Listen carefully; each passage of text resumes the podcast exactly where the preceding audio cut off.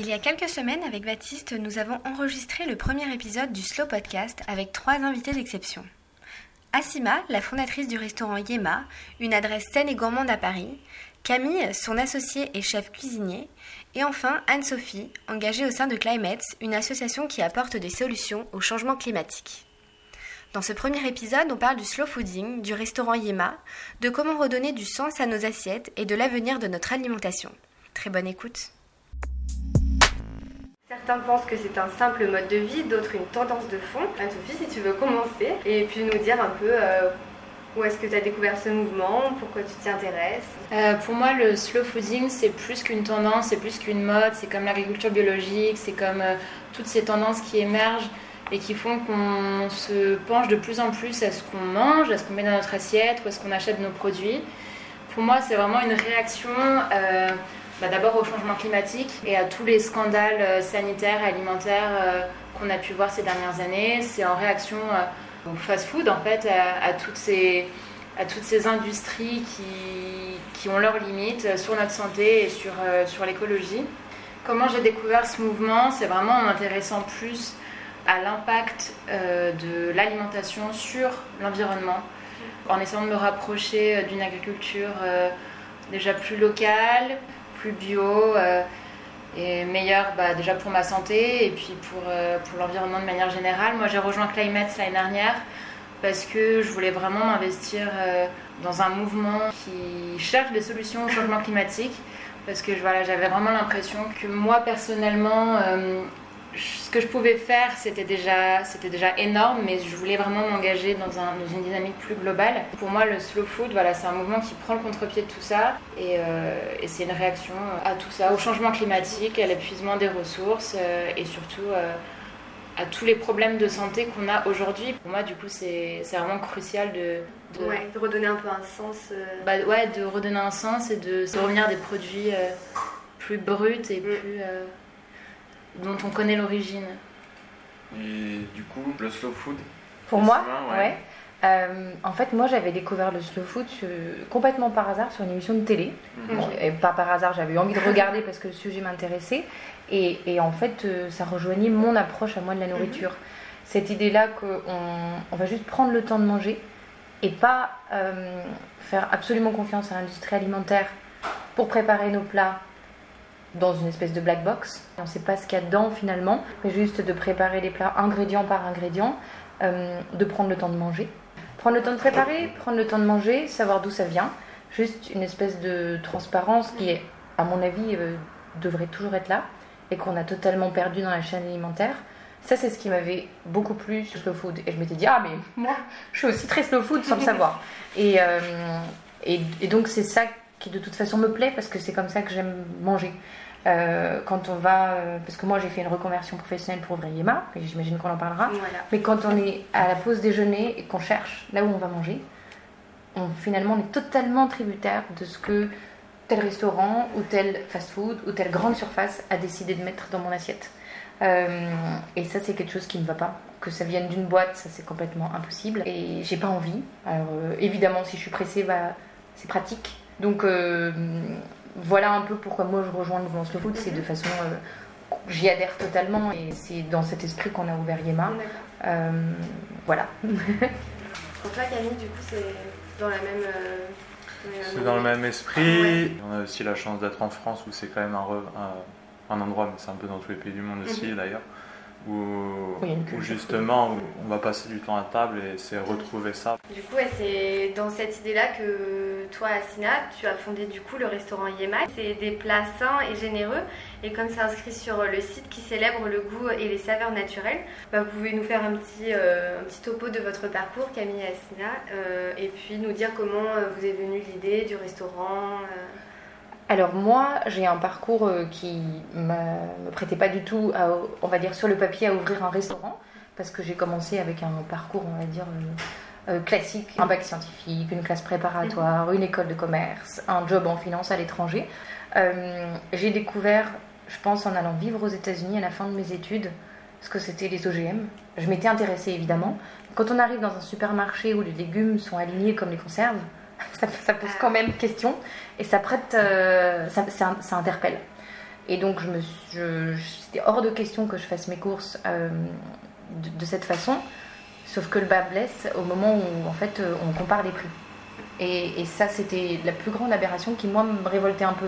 C'est-à-dire que si je voulais aller au supermarché faire mes courses, ben, j'en avais pas les moyens en tant qu'étudiante. Les aubergines à 7 ou 8 dollars le kilo, et pas bio, hein, mm. juste un peu une aubergine et pas un, plat préparé ou une, boîte de céréales, c'était bizarre. C'est pas, pas, normal en fait. Et après, la deuxième étape de ça, c'était aller à l'école dans une université où j'étais quand même à Atlanta où la population est à peu près à 70% obèse. Et, nous, on arrivait, on était trois petites jeunes de mon école, euh, bah, on était euh, pas du tout en surpoids. Euh, et, pourvu que ça dure, mais c'était hyper, hyper étonnant. Et en fait, bah, c'était 2,90$ le menu avec cheeseburger et frites et, coca. Et c'était 5,50$ la salade ou 5,90$ la salade. Avec rien dedans. C'était des pousses de salade évidemment. Et, et, c'était, et donc à l'école, on avait burger, tacos et euh, fried chicken, parce qu'on était en Géorgie, le comté du fried chicken, et quelques petites salades perdues. Et donc voir des étudiants obèses manger du fried chicken à midi ou des tacos. Et de toute façon, c'est moins cher. Et quand on est étudiant, on a tous tous les étudiants qui sont passés par là le savent, bah, c'est vraiment le prix à midi, quoi. Il n'y a pas le choix. C'est assez révoltant. Et donc, quand euh, dès le départ c'est vicié et, c'est si injuste, bah, moi ça m'a révolté, on va dire. Je trouve ça indignant.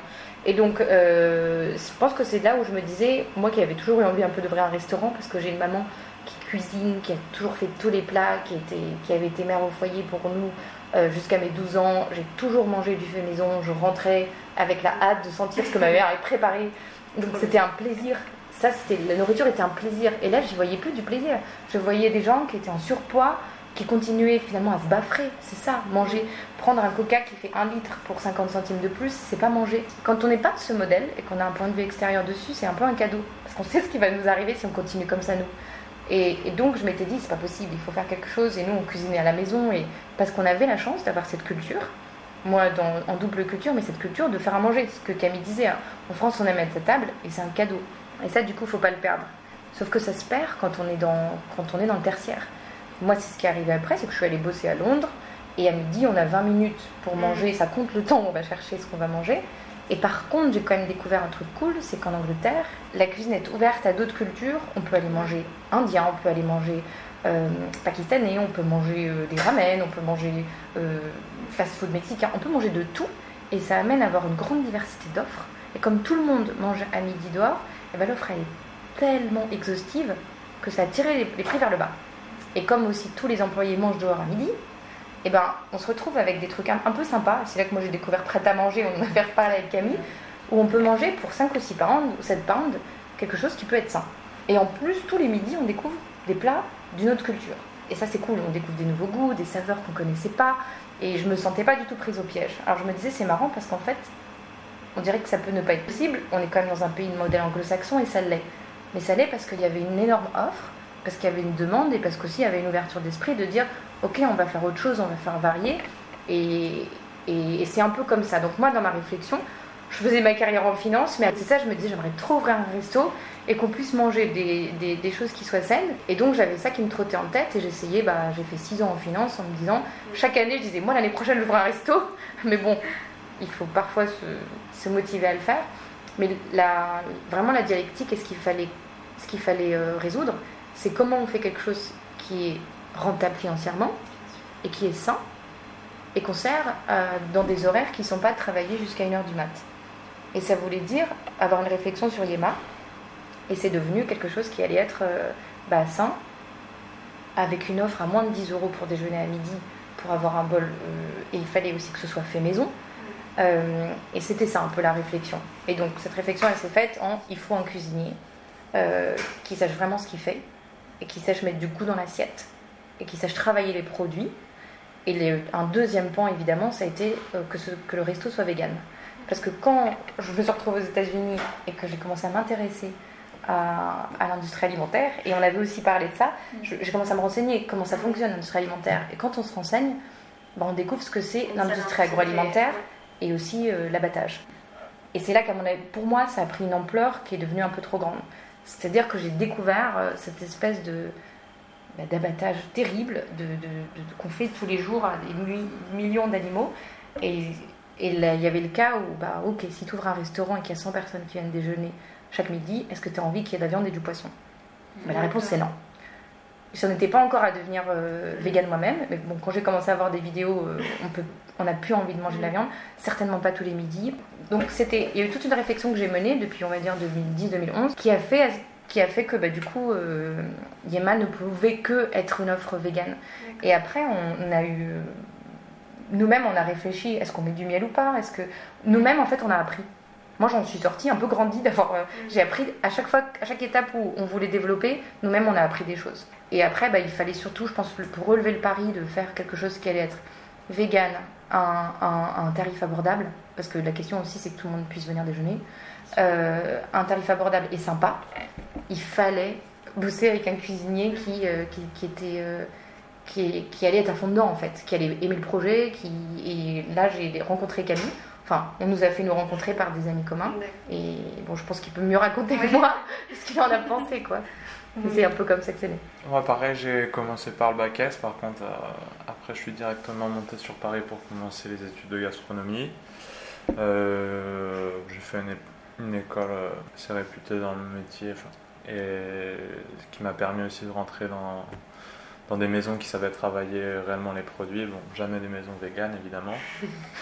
Euh, j'ai eu la chance de rentrer dans des grandes maisons de tradition française étoilées où euh, en fait on est dans la même quête qu'aujourd'hui, c'est ressentir le goût du produit. Donc que ce soit sur une viande, ça peut être ajouter le moins possible de goût, mais là pour le coup, bah, on a commencé à travailler pareil pour recentrer le goût sur chaque produit. Si on fait de la betterave, il faut que ça sente la betterave.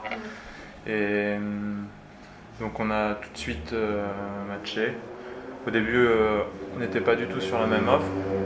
Euh, Asina, quand elle est venue me voir, elle m'a dit Je vais avoir un burger vegan. tu te rappelles comment on a tout changé? C'est vrai. Hein donc on a fait un burger vegan. On s'est rendu compte que c'était pas mauvais, mais que c'était pas ça. C'était. On allait déjà cibler qu'une clientèle végane et que ça allait desservir euh, l'image du vegan aussi. Donc on s'est dit, on va prendre le, problème à l'envers, on va créer une cuisine donc avec euh, des nouvelles saveurs.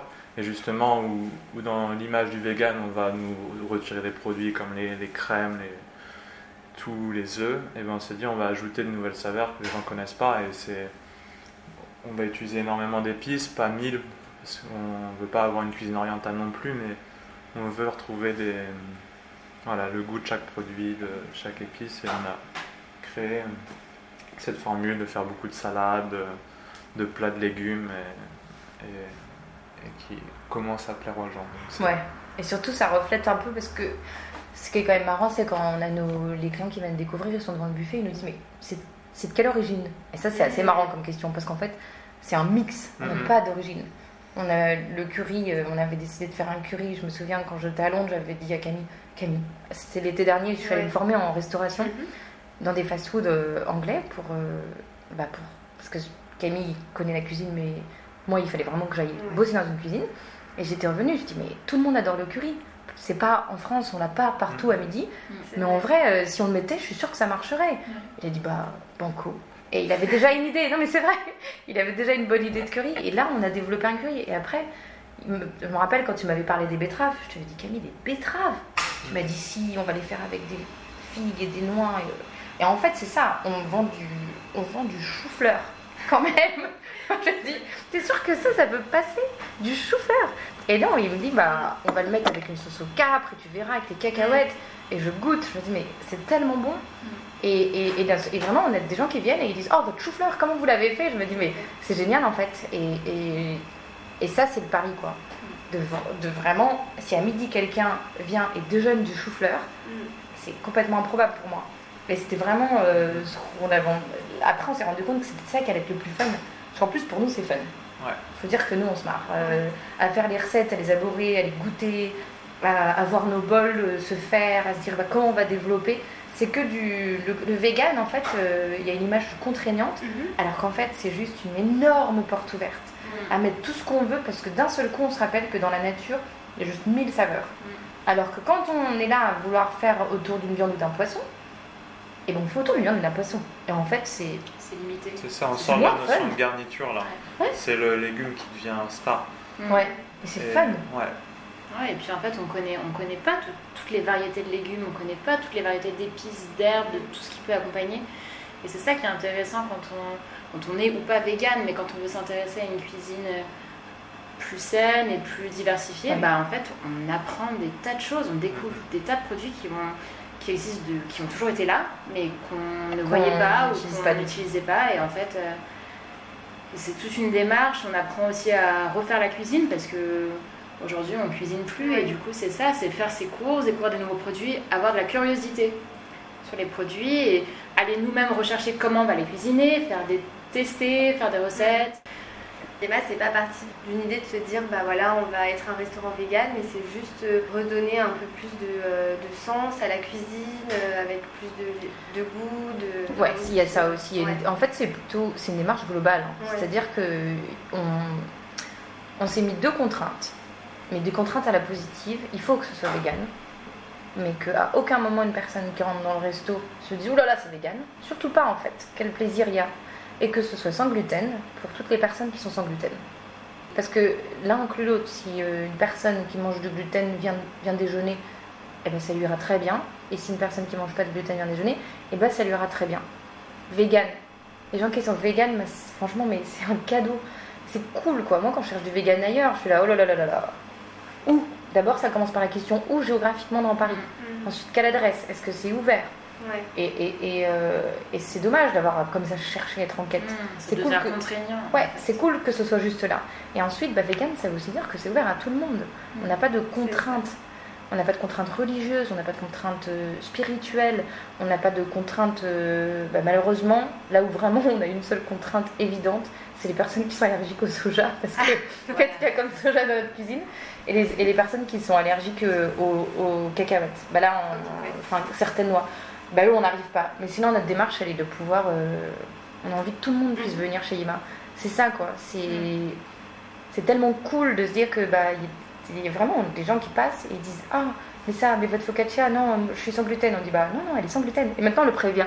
On prévient même parce que vraiment quand on est quand on est sans gluten, quand on est vegan, ou qu'on mange pas de viande, ou qu'on mange pas de poisson.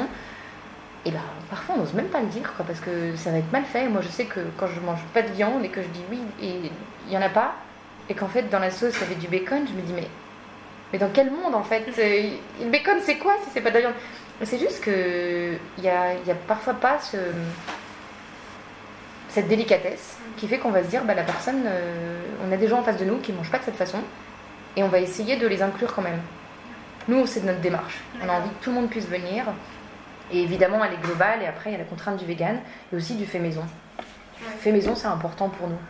Parce que c'est pour ça qu'on travaille le produit et tous les produits, ils arrivent euh, de base, on les fait. Et du coup, en parlant des produits, justement, vous utilisez que des, euh, des, fruits et légumes bio et du coup, ça c'est aussi une volonté. Euh... Faites votre sélection, est-ce qu'il y a, vous respectez les saisons, euh, chez qui vous, vous alimentez clairement On a sur, on travaille que sur les saisons déjà. Après, on, on essaye de faire le maximum bio quand on, se rend compte que difficilement. La filière est compliquée. L'approvisionnement. C'est ça, et en fait là on est sur une démarche aussi, même si on veut énormément de qualité euh, quantitative aussi, si on sert 100 personnes, on ne peut pas se permettre de... On a eu un problème dès le départ. Par contre, euh, bon, si ça marche bien, on verra. on aimerait faire des cuisines un peu plus... Euh, enfin, travailler, justement, travailler avec des des, circuits courts, mais c'est des mm. produits plus coûteux, qu'on peut avoir en moins grande quantité évidemment, mais c'est réellement quelque chose qu'on cherche à faire. Et pas forcément être dans le bio, mais avec des gens qui, qui, respectent et qui savent travailler en fait. Parce que le bio c'est une convention aujourd'hui mm-hmm. et c'est presque marketing. Il y a encore une étude qui est sortie comme quoi il y avait plus de, de pesticides dans des produits bio que. bon, c'est déjà, déjà une très bonne démarche en soi, franchement. Mais encore plus que ça, c'est intéressant de valoriser les gens qui savent travailler, les, vrais les vrais agriculteurs. Et c'est. Hum, les maraîchers qui, savent ce qu'ils mettent, qui, savent, qui savent planter, enfin, qui respectent leur sol, qui laissent le sol. Euh, sans substance chimique. C'est ça, euh, revenir à lui-même, mm-hmm. qui savent, en fait, qui comprennent la terre euh, qu'ils ont en face d'eux c'est qu'on a quand même une, certaine fréquentation et donc on doit avoir des livraisons en temps et en heure, avec les quantités précises. Et, on a eu beaucoup de mal au début en se fournissant en fruits et légumes bio, mm. parce que, euh, bah, en fait, si c'est de la biodynamie, c'est pas forcément livré, c'est pas l'offre est beaucoup plus restreinte, la quantité, l'acheminement est pas aussi développé que toutes les autres plateformes euh, de logistique qui sont déjà mises en place, parce que juste euh, la quantité est réduite et ça arrive pas forcément. Et nous, on s'est retrouvé avec une carte qui est définie et attendre lundi matin jusqu'à 11h la livraison. Parce que c'était pas arrivé, parce que. Et je pense qu'il y a un travail de notre part à nous à aller étudier tous les fournisseurs et puis, euh, et puis recevoir. bah, ne, surtout plus prendre de produits qui sont en flux tendu. Mais ça, c'est des choses à, à mettre en place dans le temps. C'est-à-dire qu'à l'ouverture, euh, on a essayé, on a dit, oulala, on a fait un mois, et on ne pouvait pas en fait, parce que les contraintes à l'ouverture d'un restaurant sont déjà tellement démentielles et nombreuses et variées que qu'on s'est retrouvé à pas pouvoir. En revanche, on a un fournisseur avec lequel on travaille, Keramis, euh, qui nous fournit euh, des graines et du riz et du quinoa, et de la gomme de goire, des choses mm. comme ça en bio. Et c'est simple, parce qu'on a besoin aussi que ce soit simple. Hein. On peut pas, tout, tout peut pas être une bataille quand déjà arrive à ouvrir et, peut l'être certains jours. Donc euh, il y a ça aussi qui a été très pratique, c'est d'avoir, quand la plateforme est développée euh, et qu'elle est mise en place, et eh ben les clients sont là. Moi je suis ravie d'aller euh, d'appeler Keramis et de leur dire alors il nous faut les tournesols et, par 25 kilos et autres, et c'est bio. Et l'huile d'olive elle arrive, elle est bio. Et, et, on le fait parce que c'est simple, honnêtement. Mais dès que ça devient très compliqué, on peut plus se le permettre parce a. Donc c'est pour ça qu'il faudrait, il faut en même temps l'encourager, et en même temps aussi faire attention parce qu'on a une approche aussi qui est business où il faut surtout pas soi-même se mettre, euh, se, mettre en danger. Et, euh, c'est pour ça qu'on fait petit à petit. Et du coup, on a, on a une partie de notre approvisionnement qui est en bio. Par exemple, les, tous les, les contenants qu'on utilise pour euh, les bols, les couvercles, les cuillères, c'est 60% bio, par exemple les petites cuillères. Je sais pas si je me dis, mm. je sais pas si nos, nos, nos clients le savent, mais nous on le sait. Et les serviettes en papier, c'est recyclé. Euh, on utilise la canne à sucre. Moi, j'ai regardé un peu. C'est plus cher. Quand j'ai vraiment d'autres personnes qui me disent Oh, mais tes bols, c'est cher. Je me dis Mais, mais soit on paye un coût upfront, soit on paye un coût environnemental. Alors, est-ce que je ne mets pas passer ces 10 centimes ou ces 15 centimes dans le prix final En fait, dès qu'on peut et qu'on peut le mettre en place, à mon avis, il faut essayer un peu de le faire. Mais on s'approvisionne, par exemple, en Allemagne. Alors bon, ben, on, commande et on a euh, tous les bols qui arrivent d'un seul coup avec nos verres et tout. Euh, et, cet approvisionnement, on a pu le mettre en place. Et je pense que dans le temps, quand on cherche et qu'on essaye, alors petit à petit, on peut vraiment mettre en place. Euh, quand on a trouvé les partenaires, en fait. C'est ça. Surtout, comme on dit, si on arrive à développer et faire du coup des, des formules YEMA un peu plus avec un peu moins de monde, et voilà, ce serait un, réel plaisir et une réelle démarche. Et là, on, tourne au, slow. Mm. C'est prendre le temps de rencontrer les gens, de travailler, mais ça va plus que, plus que sur le produit en lui-même. Ça peut aller travailler avec une céramiste pour les assiettes, ça peut mais ça va être euh, vraiment prendre le temps de rencontrer, de faire notre réseau et, et avoir quelque chose de vraiment plus au, présent. Et du coup, là, parce que vous parliez euh, tout à l'heure, quand vous avez fait beaucoup de recherches pour euh, créer le concept, euh, lui donner un sens et tout, et c'est aujourd'hui quelque chose qui, qui pas, enfin, en deux clics, c'est pas accessible de trouver des produits à disposition simples, bio et tout, ça n'existe pas encore. Bah pour 100 personnes par jour. ouais, on a eu vraiment, c'était la. Alors déjà, par exemple, si je trouve un, un producteur qui va faire du cresson, je me rappelle cette histoire de cresson, mais je les appelle, et ils peuvent pas me livrer moi direct. Tout, enfin, ils peuvent pas me livrer pour la quantité. Si j'ai besoin d'un kilo de cresson, il va me coûter 4 fois plus en fait, ou 6 fois plus, ou 8 fois plus, parce que j'ai besoin de me le faire livrer. Et ça, ça voudrait dire vraiment qu'il faut, qu'il faut que la plateforme centrale d'achat soit mise en place pour pouvoir être livrée dans Paris. Et il y a une histoire de franco, euh, minimum de livraison, mm. euh, qui fait que pour eux, ils ont des minimums de livraison beaucoup plus importants, ces, fournisseurs, qu'un fournisseur qui est en non bio, parce que c'est le plus gros du marché, en fait, tout simplement. C'est ça la vraie contrainte. Là, elle, est, elle est de taille. Et le problème, c'est que soit c'est trop petit ce qu'on va commander, soit c'est, soit c'est trop gros. Alors, euh, honnêtement, on a été un peu embêtés. C'est que pour les fruits et légumes, mais ça ne peut que s'améliorer parce que le pourcentage de terre bio, en, enfin, avec agriculture bio en conversion en France ne cesse d'exploser. il explose. On est, je crois, à 300% de plus chaque année. Et c'est-à-dire, plus il y aura de terre, plus il y aura d'agriculteurs qui sont capables de fournir, plus ils arriveront à, travailler ensemble et à juste approvisionner l'île de France. Parce que je pense que c'est aussi une question d'être en île de France et au centre de Paris. Mm. Il faut pouvoir amener ici. C'est pas comme. Euh, et être. Euh, la logistique pour des, des, centrales qui ont un chiffre d'affaires à 30 millions par an, c'est pas la logistique d'un maraîcher qui a son terrain et qui est indépendant. Leurs contraintes, elles sont énormes. Et en bio, euh, bah pareil, on peut pas tout fournir. On peut pas du tout tout fournir. C'est ça les plus compliqués. Et, et, après, pour le reste, dès qu'on a un fournisseur où on, l'a trouvé et c'est bon, on prend comme ça. C'est pour ça que emballage, c'est simple, c'était facile, mais c'est parce que c'est une matière non périssable, dont l'approvisionnement est simple aussi. C'est par carton. C'est pas pareil qu'avoir besoin d'avoir un camion qui va faire 7 ou 8 restos bio qui sont mm. euh, dispatchés dans Paris.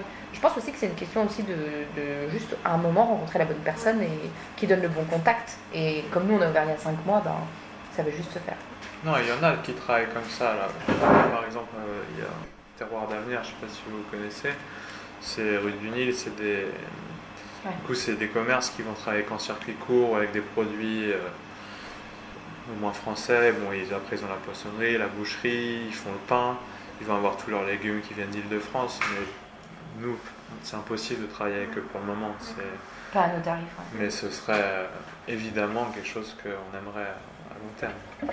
Et du coup, euh, en prenant en compte tous ces aspects-là, euh, quand vous faites un repas, pour, vous, c'est quoi un repas sain du coup? Le, vous le traduisez comment? En prenant en compte tous les aspects économiques euh, Comment vous arrivez à construire vos assiettes en fait? Que vous proposez tous les midis?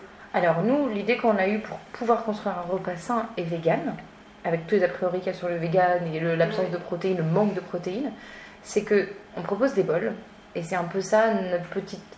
Euh, bah déjà c'est plus sympa et en plus ça permet d'avoir une énorme variété dans l'assiette. On n'est pas à 5 fruits et légumes par jour chez nous.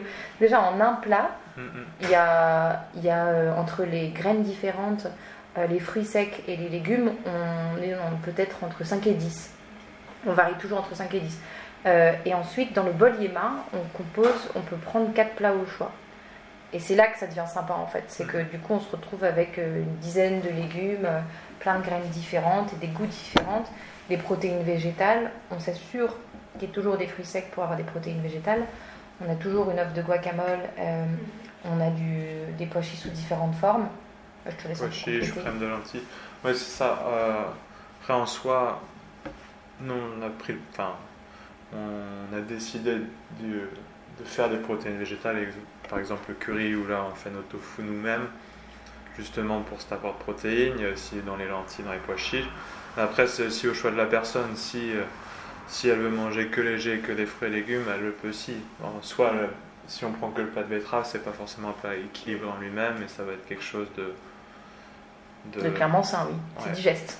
Et à la différence, euh, il y a une grosse image sur le vegan aussi, comme quoi c'est une cuisine saine. C'est rarement le cas pour. il y a évidemment des gens qui sortent du lot, mais en général, le vegan, et c'est pour ça que c'est une si mauvaise image, c'est soit c'est sain et vraiment pas bon, soit c'est très bon, mais. Enfin, très bon, mais mm. énormément gras. Et là, nous, c'est, euh, on assaisonne, on n'utilise pas les. On n'utilise que l'huile d'olive. Euh, et c'est, pour, euh, c'est pour poêler, c'est pour assaisonner. On va pas utiliser le gras pour ajouter du goût. Hmm. Oui, parce que parfois, il y en a qui deviennent véganes pour la cause animale, mais qui en fait font juste un transfert entre leur nourriture industrielle d'avant avec de la viande et une nourriture aussi qui restera industrielle mais sans viande. Donc en fait, ils passent d'un burger avec de la viande à un burger euh, peut-être sans viande mais avec euh, des, des, steaks de soja qui seront industriels où on aura rajouté plein de choses dedans, avec du gras, avec du sucre, avec des sauces de partout. Mhm. Euh, et, c'est pas comme ça qu'ils vont manger équilibré. Et, et, du coup, en fait, c'est vraiment si on, si on veut devenir vegan et manger sain, il faut revoir toute la façon de composer l'assiette en fait. Il faut se renseigner euh, sur comment composer une assiette avec des céréales, avec des légumes, avec des légumineuses et puis c'est surtout, euh, surtout en fait euh, prendre les produits bruts et cuisiner soi-même. Oui, c'est retrouver un peu le plaisir de manger. Oui, là je. Oui, pardon. Mais c'est là que je crois que je te retrouve. Moi j'avais lu les livres de Michael Pollan sur la cuisine et sur. et, et c'est. en fait, c'est hyper intéressant et c'est vrai que je pense que l'idée qu'il laisse et qui, qui, en fait, à mon avis, on partage tous quand on s'intéresse un peu à la cuisine saine, c'est juste ça va être sain dès lors qu'on a cuisiné ce qu'on. Dès lors que vous avez cuisiné ce que vous mangez, c'est déjà mm. un grand pas. Et vraiment, à mon avis, euh, c'est la première chose où, où nous, c'est comme ça qu'on compose un repas sain. C'est qu'on le prépare nous-mêmes. Après, on peut peut-être élargir le sujet un peu sur tout ce qui est euh, nourriture d'aujourd'hui et de demain. Genre, est-ce qu'il y a des problématiques ou des choses qui vous, qui vous titillent euh, Par exemple, les McDonald's qui sortent le grand veggie ou enfin, je, cherche des, exemples, mais s'il y a des choses que vous avez une incompréhension ou euh, quelque chose qui vous semble vraiment inévitable pour faire accélérer un peu le changement, des choses comme ça j'ai toujours un truc à dire. J'adore, c'est parfait. Non, mais par exemple, déjà, rien que McDonald's, c'est vrai que le fait qu'il fasse cette démarche, bon, c'est clair, c'est que marketing. Mais bon, c'est aussi qu'il y a une prise de conscience et, ça montre que, en fait, euh, bon, là, ça va pas jusqu'au vegan, mais cette prise de conscience autour de la nourriture est, vraiment en train de prendre une réelle dimension et que c'est pas qu'une mode, en fin de compte. C'est vrai que ça peut faire peur au début quand on se dit. Euh, vegan et sans gluten, c'est qu'une mode, mais en fait, euh, on se rend compte que bah, ça devient inévitable de, raisonner comme ça. Tu as eu un, déclic de, conscience euh, assez tôt, toi, par rapport à ta carrière euh Moi, je suis pas du tout vegan pour le coup. Oui, ouais, mais après, l'importance du produit. C'est ça. En fait, comme, comme je disais tout à l'heure, c'est travailler dans les étoilés, c'est la, la même recherche. C'est respecter le produit et on cherche aussi à travailler en circuit court. Si on va travailler avec un poisson, on va travailler avec le, pêcheur qui va pêcher à la ligne un par un. Il ne va pas faire le chalut et, détruire tous les fonds, mais sauf que tout le monde travaille avec ça. Et donc, euh, plus que le vegan, c'est ça. C'est, aujourd'hui, je pense que le vrai, le vrai, le vrai nerf de la guerre, c'est, de respecter toutes les choses qu'on travaille. Et évidemment que ça, par contre, ça a réellement un coût. Et l'avantage du vegan, c'est que ça permet de faire ça à coût euh, relativement moins. Parce que c'est clair que tout le monde ne peut pas se payer un bar pêché à la ligne à Pointe du Rat qui va valoir 60 euros le kilo. Mais sauf que. C'est peut-être le seul qui devrait être pêché. c'est ça. Mais sauf que des, du quinoa euh, qui est produit en Anjou, euh, il y en a actuellement en France et bah, même s'il va être 2 euros plus cher que celui qui arrive euh, d'Amérique du Sud, et bah, c'est atteignable pour tout le monde. C'est là que moi j'avais eu un petit euh, souci et je me disais mais c'est fou parce que finalement quoi qu'on fasse, euh, parce que de toute façon on n'est pas allé trop loin parce que un des plats qui est préféré ici de toute évidence, et je vois quand les gens il n'y en a plus, oh il n'y a plus de guacamole, vous avez le ah guacamole L'avocat, mon Dieu. Et, et c'est dur en fait, je me dis mais on l'avait enlevé euh, une semaine et c'était un peu un tollé. Je dit, bon, il faut qu'on tienne bon. Puis de temps en temps, on fait varier, on met d'autres choses. On a une crème de lentilles qui plaît beaucoup et ça, ça mm. Du coup, c'était le, bon substitut. Et euh, en fait, forcément, tu te poses des questions parce que tu dis, ok, je fais ça, mais quoi qu'on fasse, on est tellement à manger. On est si nombreux, à des quantités si astronomiques finalement, que quoi qu'on fasse, ça a un impact. Alors bon, faut bien vivre. Euh, mais comment tu concilies ça? Et c'est vrai que parfois je me dis, mais t'es vegan et que tu vas manger un, steak industriel au soja, mais qui a été produit en mass production, qui finalement est dans un emballage en plastique, puis dans une boîte, dans un supermarché, puis dans une étagère, puis dans une chaîne d'approvisionnement, est-ce que tu fais, as un plus grand impact mm. qu'une personne qui va chasser elle-même, au-delà de la question euh, mm. environnementale, au-delà de la question éthique de, de l'abattage des animaux qui vont me concerner si on pense en impact. Et, vraiment, je me dis, mais c'était la question que je me posais, mais est-ce qu'on n'est pas juste de toute façon aller trop loin mm. Si loin que notre footprint, de toute façon, elle est, elle est d'une violence extrême. Je ne sais pas comment tu, tu, tu recompenses ça. Et, euh, et c'est peut-être pour ça qu'on se rejoint avec Camille, dit, bah, lui, il n'est pas vegan, mais l'approche de respect du produit, elle est énorme. Et, et, il me semble que quand on a un, un éveil, une prise de conscience de tout le monde de mais qu'est-ce qu'on fait est-ce qu'on pourrait pas juste faire un petit effort Et quand on se rend compte qu'à chaque jour, et c'est ce que tu disais au début, on a le choix, chaque midi, chaque matin, chaque soir, on a le choix en fait de soit euh, continuer dans cette catastrophe écologique, euh, morale, franchement, euh, soit on continue, soit on se dit attends, je peux pas faire un effort, je peux pas cuisiner, acheter trois carottes, des graines, euh, me poser des questions, aller dans un resto où peut-être l'emballage sera bio, prendre mon sac. Euh, euh, dire que moi, tous les midis, je demande maintenant est-ce que vous avez besoin des couverts ou vous en avez au bureau bah, Alors je me dis est-ce qu'on fait des petites steps comme ça? La démarche, elle est tellement globale. Quand tu mm. commences à prendre un peu conscience, et même ton quinoa, tu te dis mais oh là là là là là là là les agriculteurs au Mexique, et puis tu penses aux agriculteurs au Mexique, on a tué leur agriculture, ils ont mm. plus de maïs, pourquoi? Et du coup ils deviennent meat packers dans le sud des États-Unis, le pire truc qui pouvait leur arriver. Mm. Et, et, au bout d'un moment, tu n'as même plus envie d'y penser, quoi. Mm. Ah, ça, c'est un peu le truc, au moins, moi, qui me dérange. En fait, c'est vraiment. On a, beau recycler, manger bio, etc. On allait tellement loin. Euh, l'éveil, il doit venir vraiment de chacun de nous parce que vous, vous avez beau faire une démarche, euh, enfin, vous, vous, la faites, c'est génial, une démarche écologique, euh, vous cuisinez, etc. C'est juste que c'est les gens eux-mêmes qui doivent avoir cette conscience de se dire non, c'est pas la saison, c'est normal qu'il n'y en ait pas. en fait, c'est vraiment un éveil personnel. bon, ouais, tout le monde s'en rend compte, mais il faut le préciser comme nous-mêmes, comme moi-même, ben, j'ai vu des choses, j'ai regardé des documentaires, et d'un seul coup, j'ai un peu pris conscience. Il faut savoir qu'on est quand même euh, informé, dans un état et dans un monde qui n'encourage pas du tout ça. c'est vrai. Euh, un autre problème, mais je pense que c'est partout pareil. Je suis passionné par le vin, je suis allé voir beaucoup de producteurs, entre autres qui travaillent en, biodynamie. Il faut savoir que l'État les, les freine et voire les menace, c'est interdit par la loi travailler avec certaines tisanes pour traiter ces sols. Donc une tisane, c'est juste une infusion de verveine que tu vas mettre sur tes sols et tu vas te faire arrêter pour ça. c'est pas logique en fait.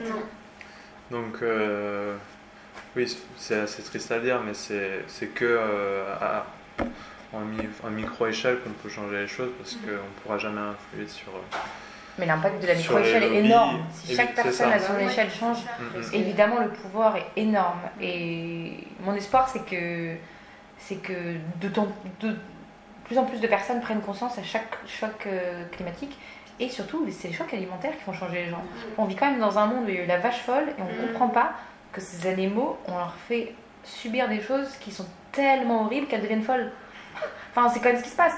Des animaux qui deviennent fous, on a réussi à faire ça. On est assez nous, en tant qu'espèce, on est assez fort pour faire des animaux devenir fous. Mm. Il y a un moment où il faut prendre conscience, il y a un problème de fond. Et malgré ça, ben, aller au UK, il y a de la viande de vache partout. Quand même, donc on prend conscience, il y a un choc alimentaire, on se réveille. D'autant plus de personnes vont se dire est-ce qu'on mangerait pas un peu moins de viande? Est-ce qu'on va voir d'où elle vient? Moi, c'est vrai que quand je parle à des gens d'arrêter de manger de la viande ou pas, et je suis pas prosélite parce que moi-même j'en mangeais avant euh, en masse. Euh, ça met le temps de commencer à arrêter. Euh, et je suis pas à l'abri d'un jour regoûter ou de me dire bon, allez, on est à un mariage, je vais encore être la relou qui mange pas. Non, il faut quand même. On vit dans son temps, quoi. On va pas non plus être en se flageller et se dire qu'on est une espèce en voie de disparition. Enfin, il faut quand même vivre. Mais finalement, les prises de conscience, elles viennent de tout le monde petit à petit. Et, et ça, ça, voilà quoi. C'est encore une phrase que je sais plus finir parce que En fait, c'est trop vaste comme sujet. Ouais, on pourrait en parler. des enfin, mm. Les tenants aboutissants, ils sont hyper complexes. Mm. Le... Alors que la réponse, elle est simple. Mm. Euh, on fait un peu attention, on prend un peu conscience, on se réveille. Et, euh, et, et, on a une démarche positive par rapport à ça. Mais chaque choc alimentaire, chaque crise alimentaire et chaque choc écologique fait qu'on se réveille. Et puis aussi, il y a l'information. L'information, c'est qu'il y, y a, quand même des journalistes qui ont le courage d'aller euh, filmer ce qui se passe dans un abattoir. Mm. Je sais pas si vous avez. Enfin, il y a pas mal de films sur Netflix comme Conspiracy. Mm. Quand on voit Conspiracy, on se réveille. Mm. à moins d'avoir vraiment pas envie de se réveiller ou d'être totalement. Euh, vraiment d'avoir des énormes œillères culturelles. Parce que c'est des œillères culturelles. Et, en, et, on a ça en France, c'est que la, culture, la, culture de la cuisine française, elle s'est quand même fondée sur la viande. Et, euh, et voilà, quand on remet. Ouais, sur la viande, le fromage et ses repas sans fin il tourne autour d'un bon vin et du fromage, et c'est un côté tellement chaleureux qu'on peut pas le détruire comme ça. Et c'est pas et c'est pas que les gens sont de mauvaise volonté. Mm.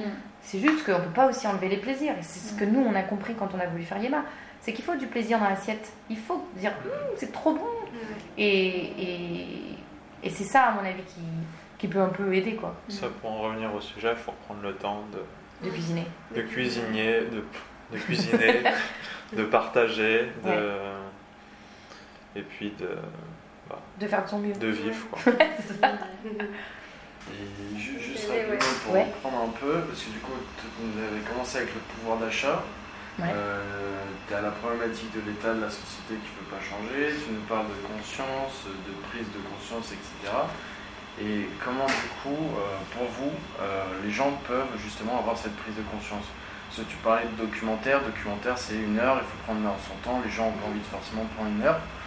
Comment c'est Est-ce que est-ce que c'est au travers de, d'enseignes comme IMA que si on communique dessus, on donne l'information que les choses peuvent changer?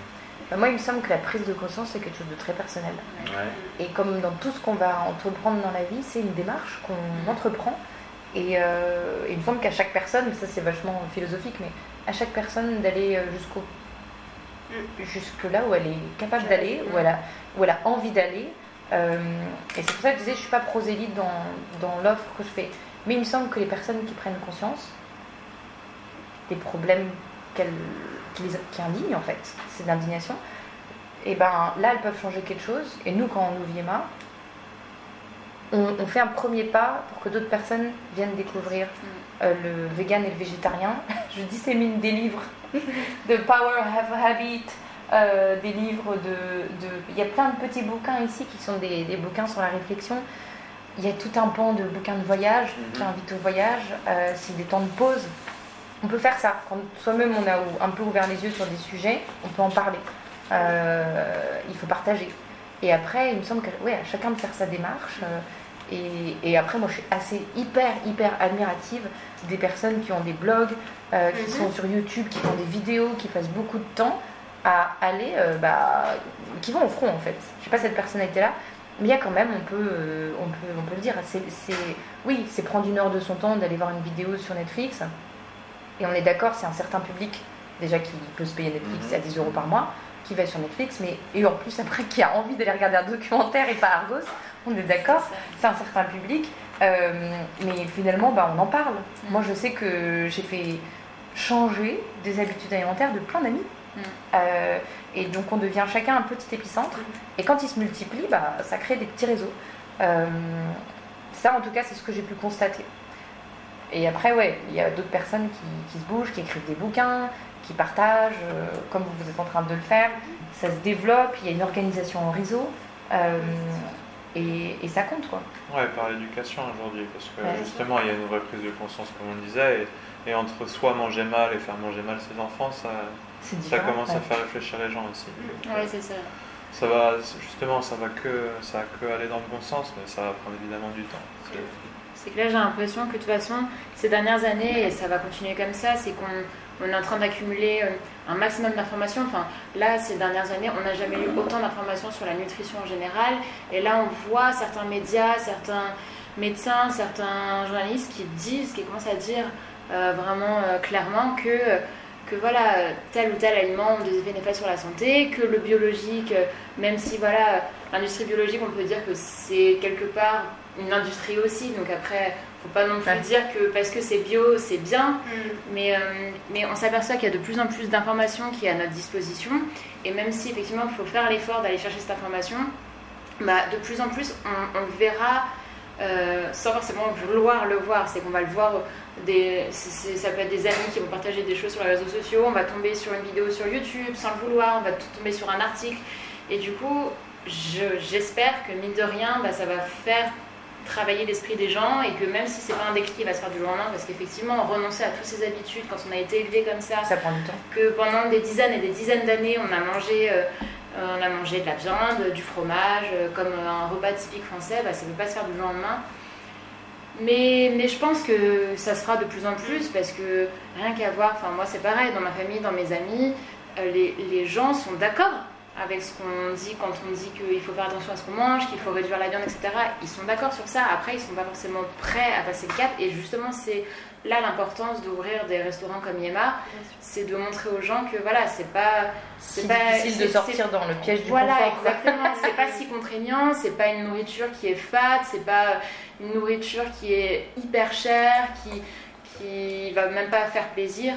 Non, c'est que c'est une nourriture qui peut être accessible, qui peut être euh, fun, qui peut être diversifiée. Et ça, euh, et ça, ça peut, je pense, être le, le point de déclic pour que les gens se disent en fait, c'est possible. C'est possible et c'est pas si compliqué que ça. Et, et si ça peut me faire du bien à moi et qu'en plus je peux aider euh, la planète et, et le faire pour des raisons euh, éthiques, etc., bah, tant mieux. Mais je pense que de toute façon, ça sera. On passera forcément par là et, je pense que le changement climatique va nous rattraper de manière où on sera. Euh, bah, il est déjà violent. il est déjà violent, mais, mais, mais on est en train d'arriver à un point d'épuisement des ressources qui fera qu'on sera obligé de revoir de toute façon notre, notre façon de s'alimenter et, d'acheter de toute façon, euh, bah, rien qu'à voir euh, toutes ces histoires, euh, même le poisson, le prix du poisson qui augmente parce que forcément la surpêche, bah, ça diminue les ressources. Tout ça faisant que bah, dans quelques années, on, sera obligé de d'acheter différemment, de manger différemment, et ça c'est ça c'est sûr, inévitable. inévitable